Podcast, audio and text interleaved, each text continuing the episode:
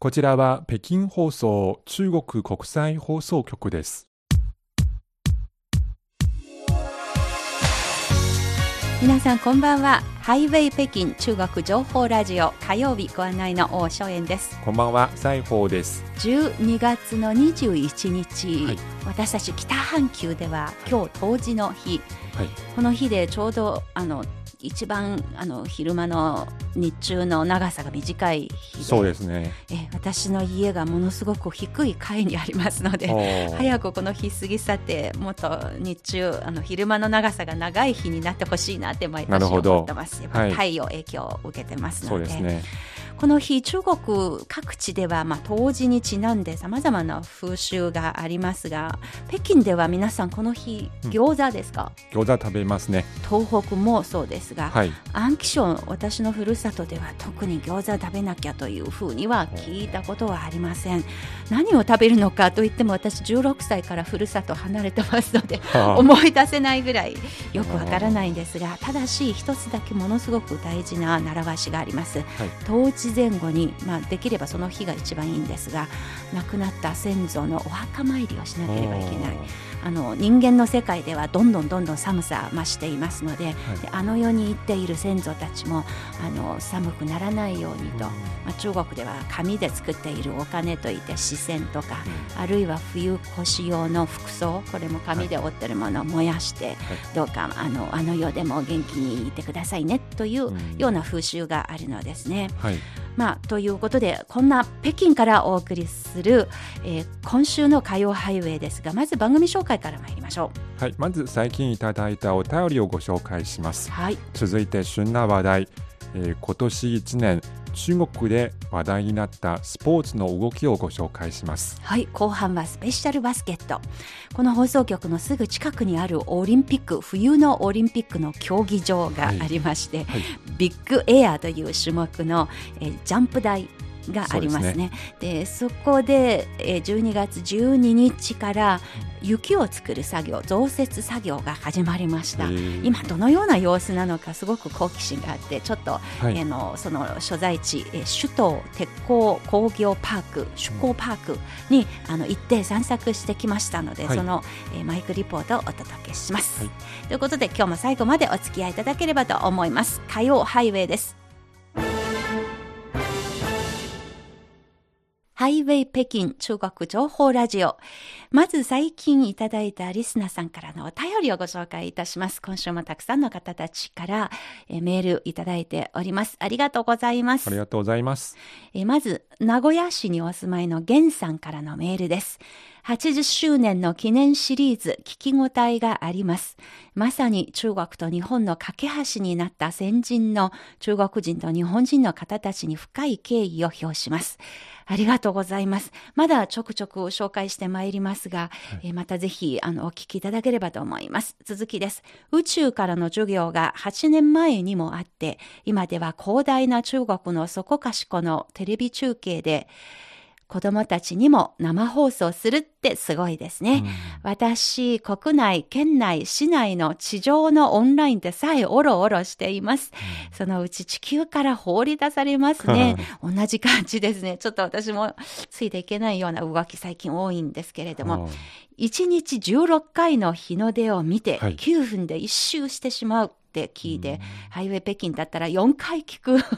そういうことになるのかしらね。まあそういえば先日中国の宇宙ステーションから見た日の出はい。という映像があの公開されまして、うん。それもすごく驚きました。い。なぜならばもう宇宙ステーションから、まあ、日の出の時に見る地球というのがくるくるくるくるくるくるくるくる回ってたんですよ。そんなに早く私たちが回されているのかなって感じで、すごく不思議な気持ちで見ていました。まあ、やっぱり人間は立ち、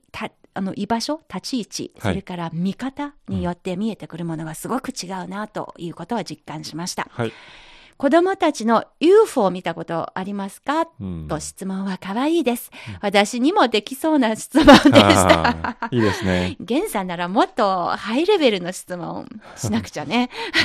冗談です。ゲンさんのお便りありがとうございましたありがとうござい。ました。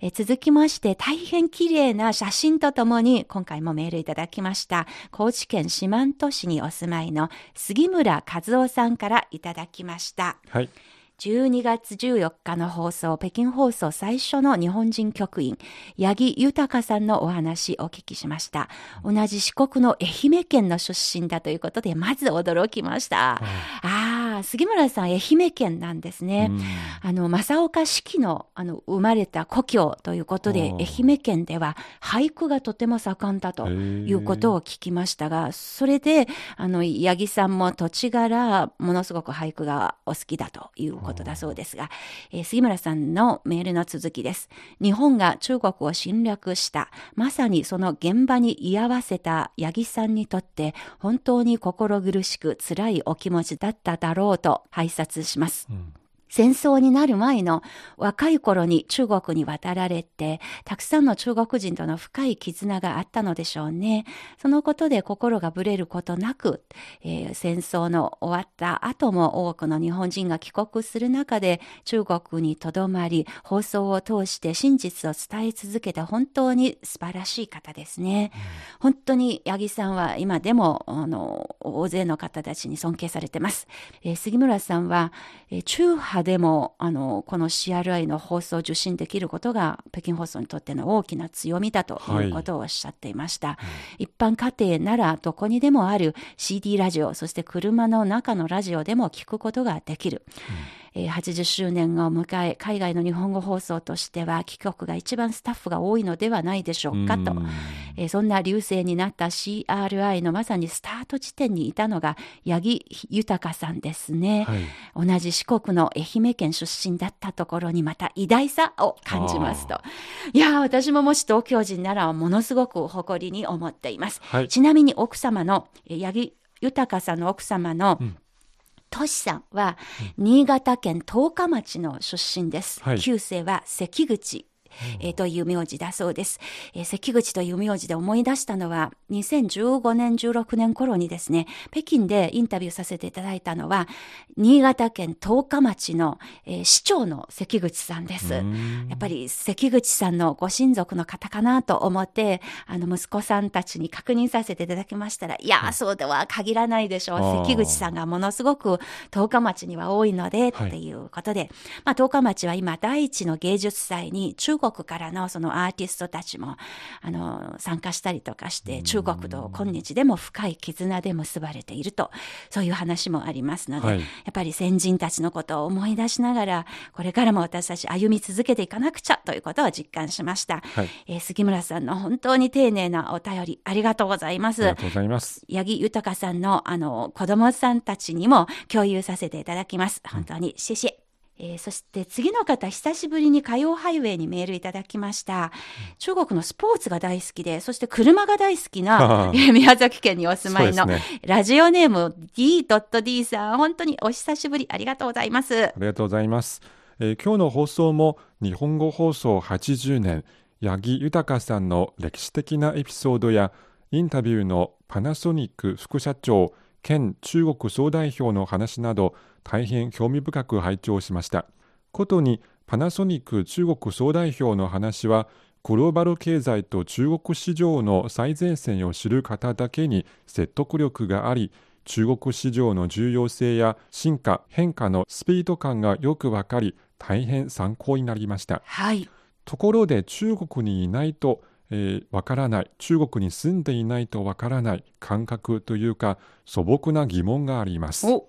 それは夏の東京オリンピックで14歳の前高前選手の金メダル獲得のインタビュー直後から前高前選手の実家前に群衆や車インフルエンサー多数が集まり始め、はい。連日数千人以上という群衆が実家前で大フィーバーの大騒ぎとなった現象です。えー D.D さん、本当に詳しいですね。そうですね。確かにその通りでした。はい。はい。えー深夜もお構いなしのあまりの加熱ぶりに前高前選手のお母さんやおばあちゃんが眠れないなど残念な事態にもなりました。うーん。こうした人気選手の家などに群衆が殺到する現象は中国ではよくあることなのでしょうか？うー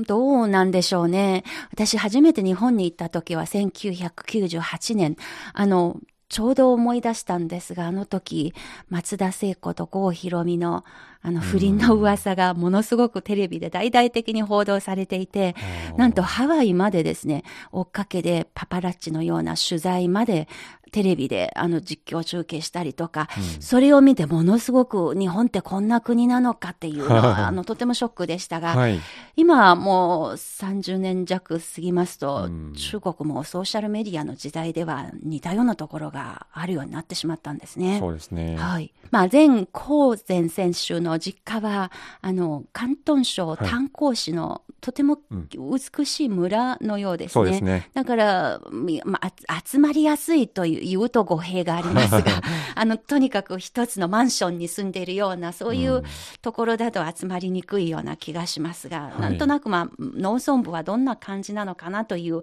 そういう素朴な興味もあるし、はい。あんな、その、全然目立たないような村から、こう、世界チャンピオンが誕生したんだ、まだ14歳、という好奇心はすごくはい。ありましたし、はい。でも、パパもママ、お父さん、お母さん、実に立派な方で、うん。あの、すごく立派に振る舞って対応していたと思いますね。はい決してお嬢さんの今回の件で自分たちに、まあ、お金をもらったりとか、そういうことをしないように、もう地道にみかんをつあの作って、みかん栽培をして、いつも通りの暮らしをするのだという、その姿勢がとっても立派なものだと思います。はい。はい。やはりあのあの DD さんがご指摘の通りあのもちろんそのその実家に見物にいた人たち最初の心の出発点はあの邪魔とかその人たその家族の皆さんを、妨害したりとかはいね、。眠れないようにするという絶対はそうじゃないと思いますけど、はいやはりあの単純にあのその金メダルを一緒にお祝いしたいとか拍手喝采を送りたいという単純な気持ちだったと思いますうね。んそうですね。い、や、最近は、あの、いわゆる中国では自媒体といって、まあ、じ発信者がものすごく、もう発信者一人がはいそのものがメディアの役割を果たすという意味のソーシャルメディアがものすごく盛んになったので、それを背景に起こったことなんですね。はいはい。この前、コーゼン選手、えー今日のニュースではですね、その、えーアラブ首長国連邦で行われている世界選手権で、やはりものすごいパフォーマンスを見せて、はいで、今度は海の中にジャンプして、海の水、しょっぱかったよっていう感想を言ってたらしいんです。はいまあ、ものすごく注目されています。前高前選手、5人兄弟の長女、えー一番上のお姉さんで、で、さ5人兄弟のうちの3人が、じあの、前高前選手も含めて3人が今、えー高跳びの、うん。あの、選手。で、まあ、ただその弟さん妹さんまだものすごく若いですので、はい。まだその広東省チームチームの小チーム入りですね。小代表入りを目指して練習をしている最中のようです。あの本当にラジオえ本当にあのドッ D、ドット D さん、ものすごく全光前さんのこと詳しいですね。はいえーまた、これからもぜひいろいろ私たちに、えー逆に、あの、えーご存知のことを私たちにも知らせてください。一緒に、あの、全選手の成長を見守りたいと思います。そうですね決してお家までお邪魔しに行きませんので、けど遠いところから応援したいと思っています。はい今週の皆さんからのお便りを楽しく、えー分かち合わせていただきました。本当にありがとうございました。ありがとうございました今週以降もどうぞよろしくお願いいたします。ハイウェイ北京中国情報ラジオ。火曜日のご案内は私、王正円と、裁縫ですえーここから旬な話題です。えー先ほどの D.D さんのお話の続きです。はいスポーツ関連です。スポーツファンの西穂さんが念入りに選びました。い これまでの1年、スポーツの視点から総括してみるとなると、はいあのまず私たちが所属する CMG、はい。チャイナメディアグループがあの過去1年の中国のスポーツニュースのトップ10を選びました。先週ですね。はい、その中から特に注目されたニュースを今週と来週に分けてご紹介したいと思います。まあこれニューストップ10という形となっていますが、別にあの1位はどれ、2位はどれというランキングがあるわけではなく、まあはい10本の注目されたスポーツニュースという視点の発表ですよね。はい。まず何よりもやっぱりオリンピックイヤーだったからですよね。はいオリンピックです。この東京オリンピック、必ず思い出されるシーンいろいろありますよね。はい、ありますね。私個人的には東京オリンピックの印象的な場面いくつかありますね。ええまず何といっても開会式、はいその中でもあのピクトグラム5分間で50競技をうん演じるというのがありまして、大好き。はいそうですねそのパフォーマンスとても緊張感もありありますし動きのスピードと的確さも素晴らしかったですね。うん、それを。はい、見ててとても面白かったです。そうでしたね。はい、その他に試合から見ますとやはり卓球でしたね。はい。中でも初めてオリンピック種目になった混合ダブルス中国と日本の決勝となりました、はい。えー結局日本の水谷隼伊藤美誠のペアが中国を破って優勝しましたはい。それで日本のか卓球界の史上初のオリンピック金メダルを獲得しましたあの、劉志文の、あの、涙。ものすごくもう泣かないでお願い。本当にあなたが立派にやりましたのでと言いたくなるぐらいに、でもあのシーンもいい印象に残りました。はいはい。でもその試合の後あの落ち込んだ劉志文を見てあの日本の元選手の福原愛さんがはい劉志文をあのわざわざビデオメッセージで慰めたり、それから競泳の女子でも中国の張雨霏選手があの日本のあの闘病生活を終えて見事オリンピックの舞台に戻ったはい。池江璃花子選手に熱くハグをしたシーンもあのメディアで報道されて、ねとても心温まる場面でしたね。次も会場で会いましょうねと、はいアジア大会のね会場のようですね。はいまあ、それがあの相手に対する一番のえリスペクトだということだそうですが、い本当に池江璃花子さん、元気そうな姿見られてよかったと、うん多くの中国人がそういうふうに思ってます。はい、はい。ですのであの今回東京オリンピックであの Together 日本語で言いますと「共に」という新しいモットーが加わりましたがまさに選手の皆さんがそれをうまくあの自分の行動で示したと思いますね。そうですね。はいまあ、中国語では更团結、はい以前よりもさらに団結になると、そういう強い願いが込められています。はい、まあ、同じことが間もなく始まる冬のオリンピックでも、あの、ぜひ受け継がれていくことを願っています。はい東京オリンピックと関連してパラリンピックの話題もありますね。はいえー東京パラリンピックで中国は金96個、銀60個、銅51個を獲得し、えー5大会連続でメダルランキング1位となりました。はい。あの私個人的に印象的だったのはあの表彰式で例えば受賞者が他の一人の受賞者が他の受賞者の車椅子を押してあげたりああるいは表彰台に立っている選手が他の2人が車椅子の方だと見て記念撮影の時にわざわざしゃがんで写真を撮ってもらったりはい。そそういったあの中国選手と海外の選手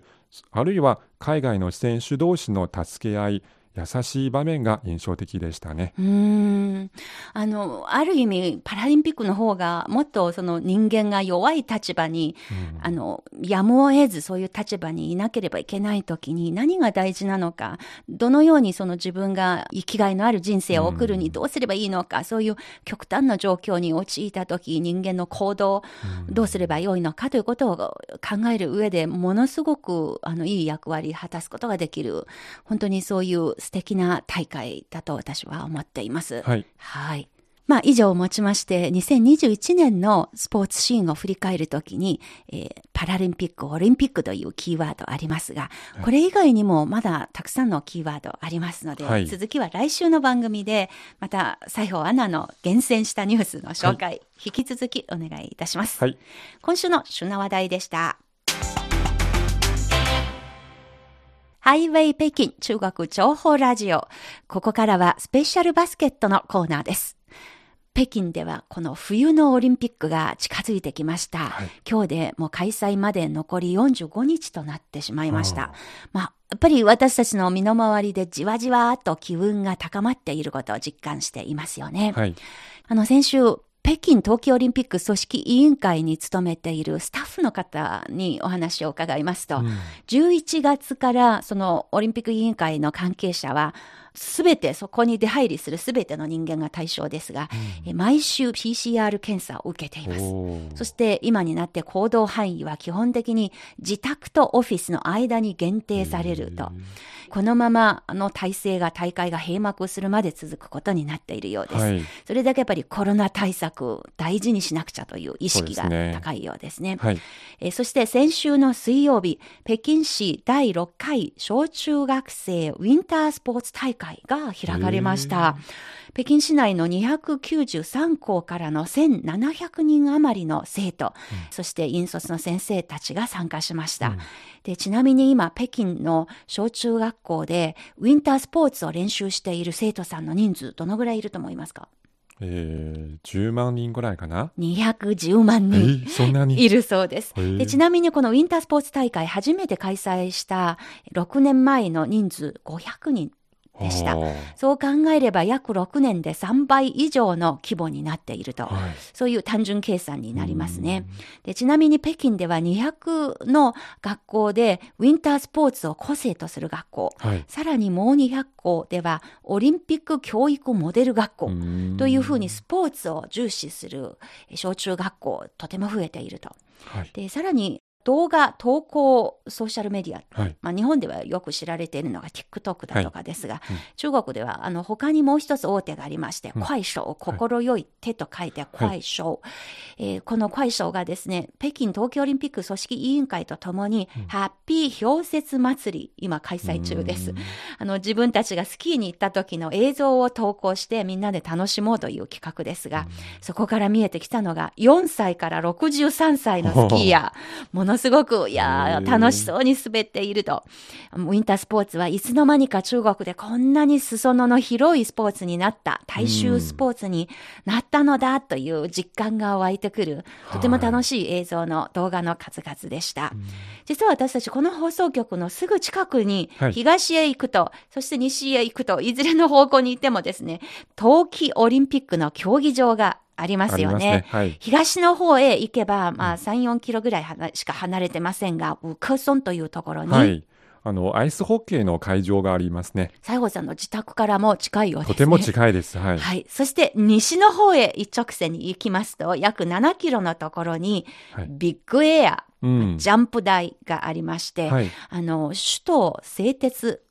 工場のあ跡地にですねすね作られたところ、えー略してですね、首工パークという、はいはい、そういう、まあ、あの産業遺跡の公園の中に作られているビッグエア。はいこれは、あの、ビッグエアという種目は4年前のピョンチャンオリンピックから新設された種目です。うんで今回は北京冬季オリンピックで一番ユニークな会場とされているのがこのビッグエアなんですよ。はい。えビッグエア首港では4機の工業用冷却塔を背景にそういう場所ですね。で、ビッグエアの常設会場としてはこれが世界初はい。だそうです。で、この大会では4個のメダルがここから誕生されるそうです。競技が行われるコースの部分、まあ、ジャンプ台の部分があるほか、審判タワー、観客の観客席のエリアの3部構成。で、ちなみにコースの長さ164メートル。一番幅の広いところは34メートル。はい一番高いところ60メートルとなっています。ものすごく高いですので、目立つ。私がどうしても、あの、ハイヒールに見える私の目には。あのそうで、すね。そう言われていますね。ただこれ正式には、あの、敦煌の壁画に出てくる飛天千女に見えるとはい。いうことらしいんですが、うん。まあ、ジャンプ台とっても高いですので、随分遠いところからでも眺められます。先々週日曜日から人工降雪、増雪作業始まったので、一体どのような様子になったのかとても気になりましたので、はい。それで3日後にですね、現場の様子をですね、どうなっているのか、15日に、3日後にですね、実際行ってみました。はい。えーここからはこの趣向パークでのマイクリポートです。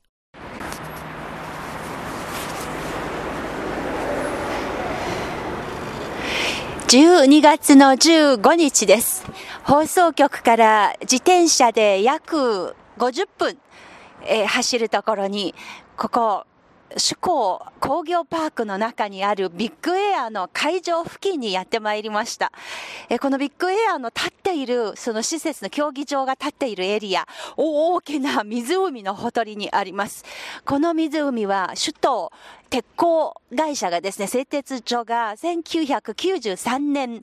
生産拡大に伴って作った冷却水のため池、そのためにできたため池がありまして、そのため池の一部を埋め立ててできたところに建てた施設です。今ちょうど夕方になりました。西の山の方に日が少しずつ沈んでいきますが、その眩しい太陽にさらされてですね、まず北京の西のシンボルとなっている、えー、四港新大橋というアーチ型のデザインが見えてきました。そして、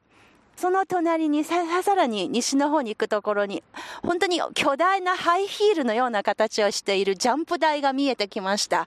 えーこのジャンプ台、3日前から増設が始まりましたので、一体どのような感じになっているのか、これからもう少し近づいて見てみたいと思います。で、ちなみにこの首港工業パーク、私が今年は3回目に入りました。え1回目は夏、2回目は秋のサービス貿易会、そして今回冬です。えーこれはですね、どんな感じなのか。そうですね、まだ北京の今日の気温は最高気温6度、最低気温氷点下5度。これ人口増設するには、まだちょっと早いような、あの、気がします。というのが、昼間はちょっと暖かすぎるということがありまして、それもあるのでしょうか。とにかく最近は増設作業は夜中に始まるらしいんですね。だから今は昼間の午後3時42分 ,2 分ですので、まだちょっと早いですね。なので何も動いてはいません。えーここから約どのぐらい離れているのかな ?1000 メートルですかね。湖越しに向こうに見えてくるビッグエアのジャンボ台ですけれども、そここにはとりあえず薄くごく薄く白くなっているような感じです。で、これから毎晩毎晩ですね、少しずつ厚みを増やしていくという感じですね。この夕日に北京はやっぱり冬になりますと日がどんどん短くなりますので3時42分かなりもう夕方に近づいてきましたこの夕日の光に浴びてですねこの首港の中のパイプ大型製鉄所ですのでこのパイプも金色のメッキがかかっているようでものすごくいつもとちょっと違うような感じがします。でこの前来た時はここは緑でいっぱいでした。青い芝生に青々と茂っている木々葉っぱもいっぱいありました。で足とか、えまだ緑。まだ本当に茂っていました。今はすっかり枯れてまだその穂の部分のみが残っているような感じですね。で随分人手も前に比べて少なくなりました。ちょっと散歩している親子連れがいたりとかなんかそのロケ風に入ってきているクルーの姿がいたりとか、ただこの中のすべての商業施設、コーヒーショップだとか本屋さんとかレストランとか全部営業しているようですね。えーそしてひっきりなしにまだ実験している最中の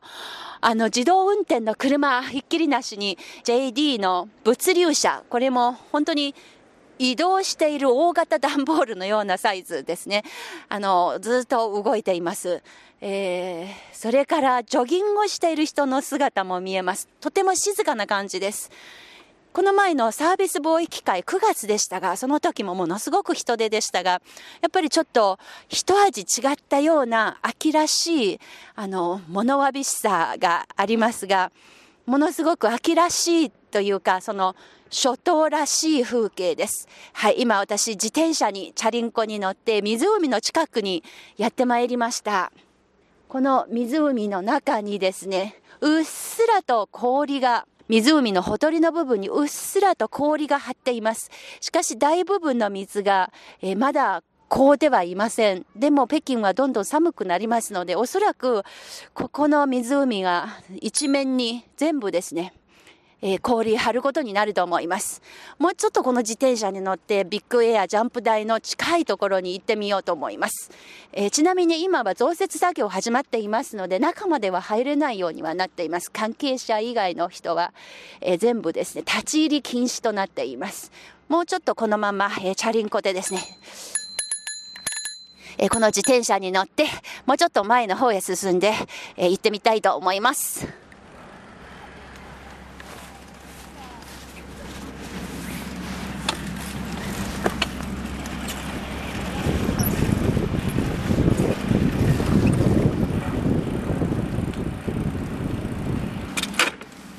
ここにですね、大きなレンズ付きの一眼レフと三脚、脚立を持って写真撮影のために入っている写真愛好家の人のたちの姿も見えました。やっぱりどこで撮るのがいいのか、一生懸命この写真スポットを探しているようですね。いやこの上、橋をから通っていけばビッグエア、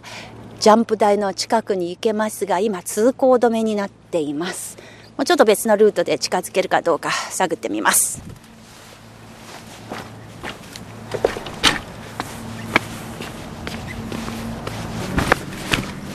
おはい、今もう少しこのジャンプ台に近いところにやってきました。ジャンプ台がもう少し全貌で見えるところにやってきました。さっきは一番高いところしか見ていなく、そんなに変わっていないと言っていましたが、え実はこの全貌が見えるところで、え眺めてみますと、ジャンプ台のなんと下の裾野の部分が随分白くなりました。かなり積もっているようになってますね。えー、下の方から少しずつ上の方へ作っていくという感じですね。えー、調べてみましたら、12月の12日の夜から増設始まりましたので、今日で4日目になるようです。この首港ビッグエアは北京市内で唯一の石上雪の上の競技会場です。年末12月の12日からまあ、気象状況に応じてコース上の増設作業すでに始まりました。えー、作られる雪の量はなんと6500立方メートル、そして蓄えられる雪の量はおよそ4500立方メートルになる、そういう予定だそうです。今はこの会場ではジャンプ台本体の部分、さらに審判タワー、それから固定観客席に付属施設の工事、これはすでに完了して、そのジャンプ台の裾野の部分、周りにですね、ちょっと背の低いような建物が何棟か見えてきました。そして、うん、観客席っぽいような、その、建造物も見えています。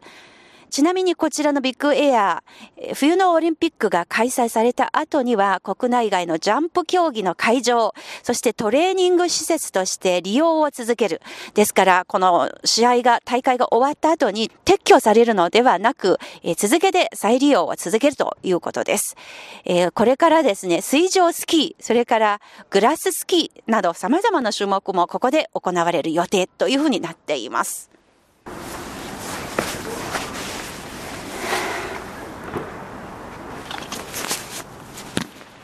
この思考パークの中に、えー、バイドゥという中国の IT 会社がですね、中国検索エンジンの最大手でもありますが、えー、そのバイドゥという会社が開発している自動運転の車のテスト自動運転する車の、えー、ここで利用できるという看板が立っています。で、ちなみにその名前がですね、大根さん早く走れとそういうタイトルになっています。えここでスキャンすれば予約することができるとなっていますがちょっと今夕方になってしまったのでとりあえず走ってはいないんですね。看板のところを見ればものすごく未来的な都市になっていて AI5G そして大根早く走れというような、まあ、地球をバックにしているのデザインいかにも未来都市という感じです。このような看板がこの思考パークの中にところどころ見られます。でこれがただ一つの上りのような縦長い看板となっていますが、あと本当にバス停のような、大型のバス停のような、ちゃんと座ってベンチがあって座って待って、えーいられるような場所もあります。とにかくここはこんな感じでいろんな過去の歴史もあれば未来に通じるドアもいっぱいあるようなそういうなんとなく神秘的な空間です。で AI 自動運転の車だけではなく日系メーカーの手動で運転もできるような無人運転の車両随分大型のミニバスのような車も走行中です。さっきのアポロ社、まあ、バイドゥが開発している大根早く走れ、そちらは乗用車タイプですが、それ以外にですね、あの日系メーカーのそうですね、ワンボックスカーのようなミニバスのような AI 運転、しかもそこにですね、手動でも運転できるという文字も書かれています。そういういろんなタイプの実験台にもなっているここのエリアです。でちなみにここはレンタサイクルの自転車で自由に入れる場所ですのでとても便利です。えーそうやって自転車で走っているうちに私の脇にですね静かに大根早く走れの乗用車タイプの車が走っていきました。とても静かでクールな形ですね。まだ走行している最中のようです。夏に来た時よりも随分形が変わりました。えー夏に来た時に見えたのは本当に普通の乗用車タイプの車でした。しかし先ほど見えたのは改良された普通の乗用車とよりはあのもっと漫画チックになってもっとそのコミックの中から歩き出したような二次元的なそういうおしゃれなイメージになっています。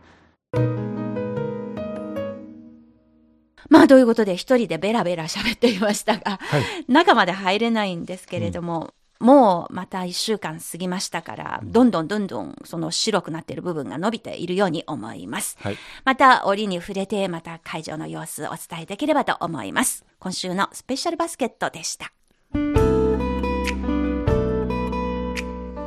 ハイウェイ北京お楽しみいただけているでしょうか？今日、皆さんこの番組をお聞きになってのご意見、ご感想などをメール、またはお便りにてお寄せください。えー今日この番組、ここまでのご案内は私、大正円と、西宝でした。それでは皆さん、また来週。また来